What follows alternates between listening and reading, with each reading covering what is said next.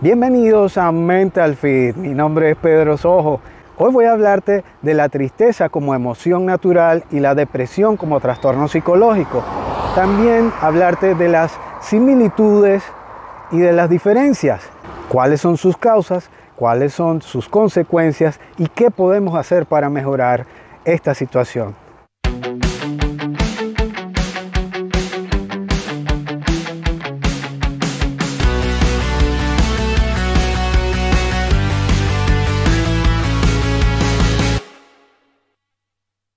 La depresión y la tristeza son dos términos que suelen confundirse muy frecuentemente. La tristeza es una emoción natural, de esas emociones primarias que todos llegamos a sentir en algún momento, producto de algo que ocurrió en nuestra vida. Es decir, casi siempre hay un culpable, una separación amorosa, un divorcio, la muerte de un familiar querido, de una mascota, mudarse de un sitio a otro, cualquiera de estos elementos podría generar tristeza, incluso a veces algunas, algunos cambios hormonales pueden generar tristezas y muchas personas pues no saben de dónde viene.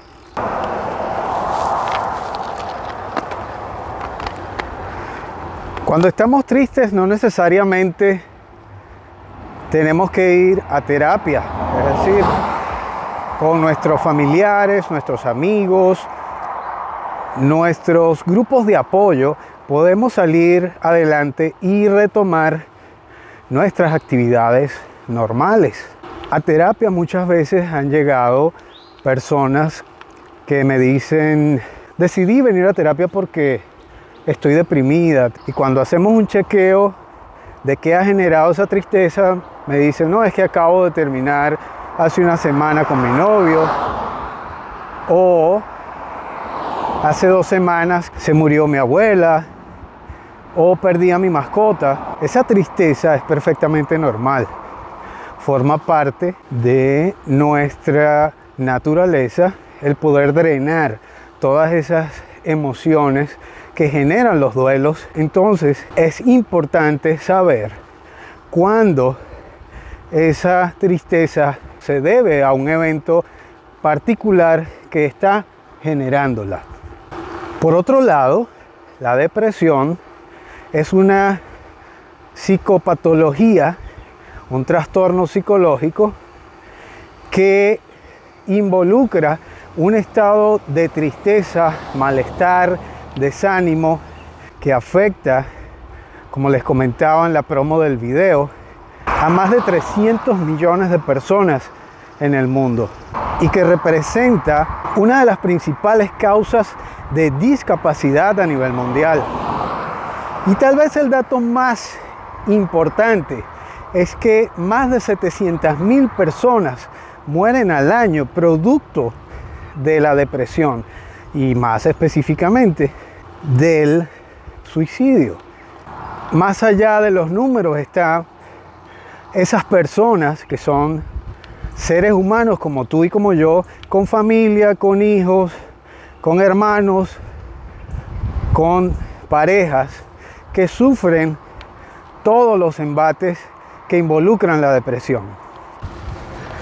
Entre las características de la depresión encontramos un desánimo por realizar las actividades cotidianas, una alteración en el sueño, en algunas personas genera mucho más sueño de lo normal o quieren estar todo el tiempo encerradas en, la cama, encerradas en su cuarto, durmiendo. En otras personas genera otro tipo de trastornos como no poder conciliar el sueño adecuadamente. También genera trastornos en la alimentación. Hay personas que no tienen deseos de bañarse, no tienen deseos de ver a nadie, de conversar con nadie genera una incapacidad para realizar cualquier tipo de actividad que forme parte de la rutina diaria de esa persona.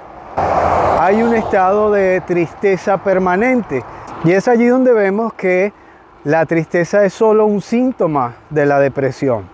Podemos hablar de depresión o diagnosticar una depresión luego de seis meses en que la persona ha estado experimentando todos estos síntomas. Entre los tipos de diagnósticos que se presentan está la depresión mayor. Luego podríamos encontrar los que son los trastornos depresivos persistentes, que son síntomas de depresión mayor que llevan dos años con altibajos. Otro famoso es la depresión postparto. Muchas mujeres se sienten deprimidas después de haber tenido un bebé. Sin embargo, la depresión postparto se refiere a los síntomas o está conectada con los síntomas de depresión mayor. También está el trastorno disfórico premenstrual que aparece generalmente una semana antes de la menstruación en algunas mujeres.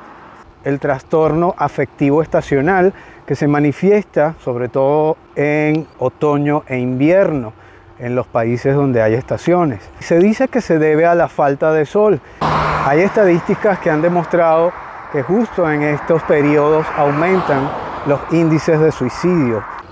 Otro es la depresión mayor con características psicóticas y se refiere a un trastorno de depresión mayor en donde la persona se desconecta de la realidad y por supuesto esto para nosotros está catalogado como una psicosis. Hay otro famoso como el trastorno bipolar que involucra síntomas de depresión y también episodios maníacos. Era lo que antes se llamaba maníaco depresivo.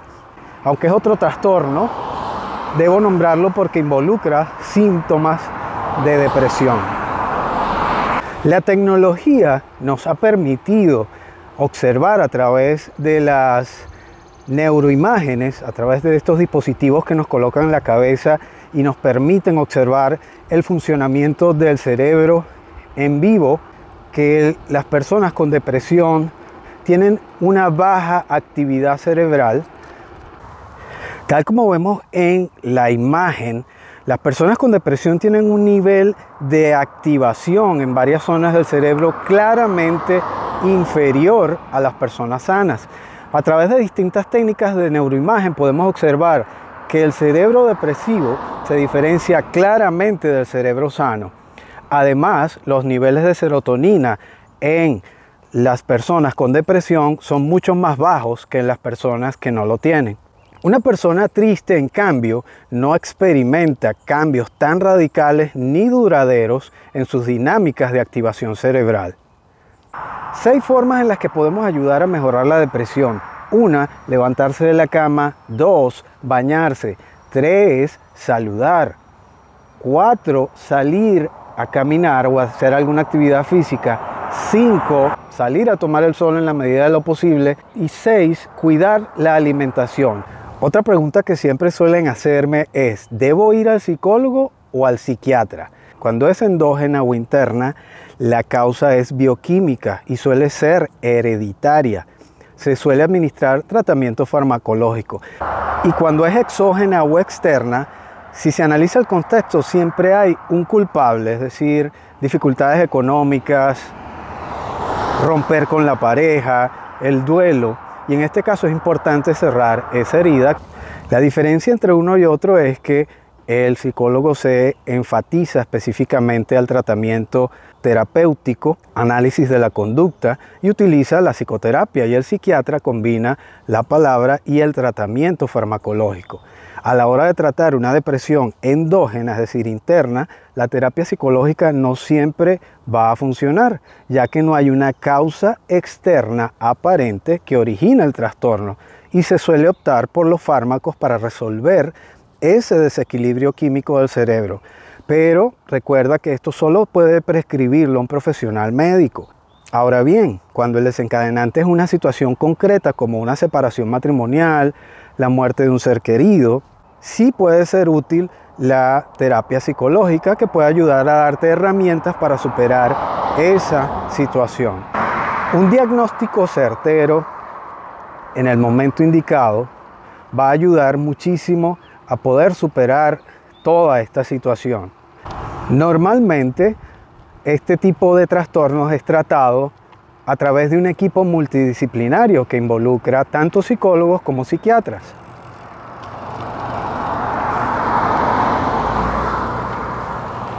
Finalmente, la tristeza no necesariamente necesita terapia, la depresión sí. Es muy probable que las personas que pasan por un periodo de dolor emocional no requieran de ningún tipo de apoyo profesional específico, simplemente la vuelta a la rutina y el apoyo informal de sus amigos, familiares y allegados puede ser más que suficiente para que la vida retome su curso y pueden superar ese estado de tristeza. Sin embargo, la depresión es un trastorno serio que debe ser tratado por un profesional porque afecta muy significativamente la calidad de vida de la persona. Quiero darte las gracias por ver este video y también invitarte a que lo compartas. Si tienes alguna opinión o sugerencia, ya sabes que puedes hacerlo aquí en la sección de comentarios. Y suscríbete a mi canal Mental Fit en YouTube, ¿ok? Nos vemos en el próximo. Cuídense.